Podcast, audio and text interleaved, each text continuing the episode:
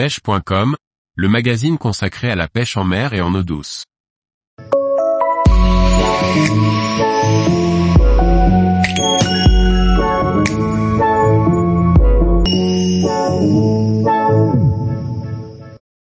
La pêche en light edging, une technique légère et très ludique.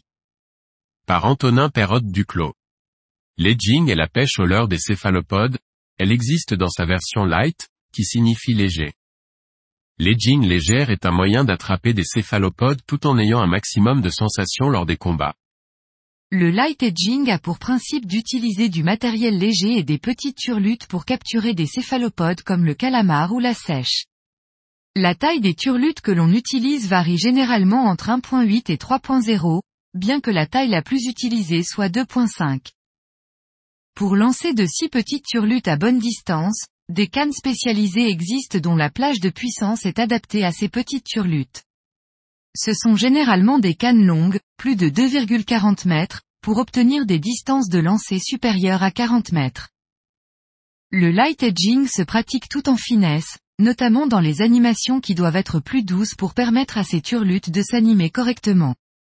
Cette technique est beaucoup pratiquée en Méditerranée, mais également en Espagne sur la côte basque où elle est très efficace. Le light edging est pratiqué majoritairement pour augmenter les sensations lors des combats avec les céphalopodes. Pourtant, c'est une technique qui permet de capturer un grand nombre de calamars, surtout lorsque l'eau est claire et que les céphalopodes sont méfiants. On utilise également le light edging lorsque les calamars se nourrissent presque exclusivement d'anchois ou de petites sardines.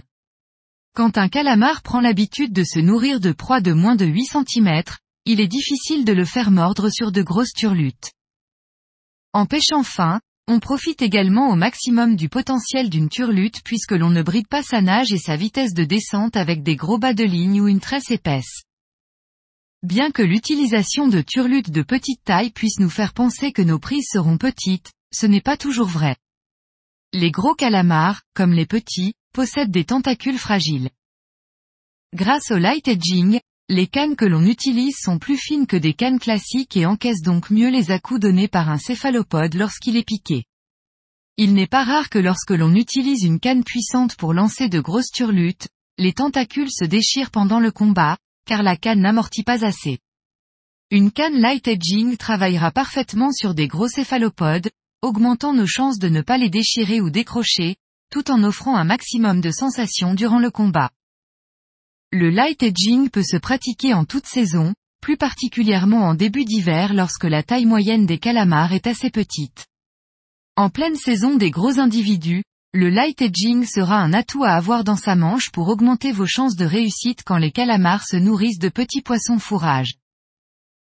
Tous les jours, retrouvez l'actualité sur le site pêche.com. Et n'oubliez pas de laisser 5 étoiles sur votre plateforme de podcast.